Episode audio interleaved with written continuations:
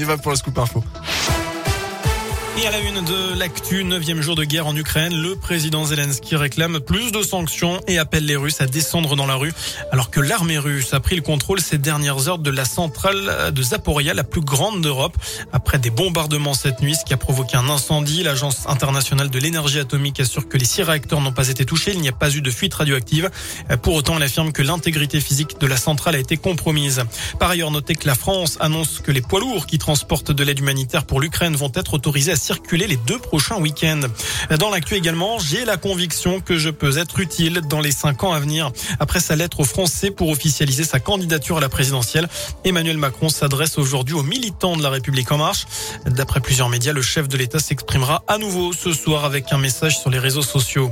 Je vous rappelle que c'est le dernier jour ce vendredi pour s'inscrire hein, sur les listes électorales. Ça se passe uniquement en mairie. Dernier jour aussi pour que les candidats réunissent les 500 parrainages pour se présenter. 11 l'ont déjà fait. Philippe Poutou est le 12e puisqu'il l'a annoncé tout à l'heure. Dans l'un, deux individus interpellés après un vol mercredi dans une parfumerie d'un centre commercial de Bourg. Montant du préjudice 800 euros selon la police. Les suspects ont reconnu les faits ainsi qu'un autre vol le même jour dans une autre parfumerie. Des perquisitions permettaient de remettre la main sur un certain nombre de ces objets volés. Le jeune homme en situation irrégulière s'était vu notifier pardon, une prolongation de son interdiction de séjour sur le territoire français. Il avait déjà été condamné à quatre mois de prison en 2021 pour outrage sur personne dépositaire de l'autorité publique. Un homme de 38 ans, résident dans le pays de Gex, a été jugé et condamné hier par le tribunal de Bourg. Il avait menacé de mort le maire d'une commune de l'Ain et son policier municipal sur les réseaux sociaux. Reconnu coupable par le tribunal mais irresponsable pénalement, il a été conduit en hôpital psychiatrique. Il devra également payer 900 euros au maire et 500 euros au policier municipal. Le nombre de cas de Covid en forte baisse dans les écoles de l'Académie de Lyon. Cette semaine, 272 élèves ont été testés positifs, soit 0,02%. Ils étaient 7217 lors du dernier point.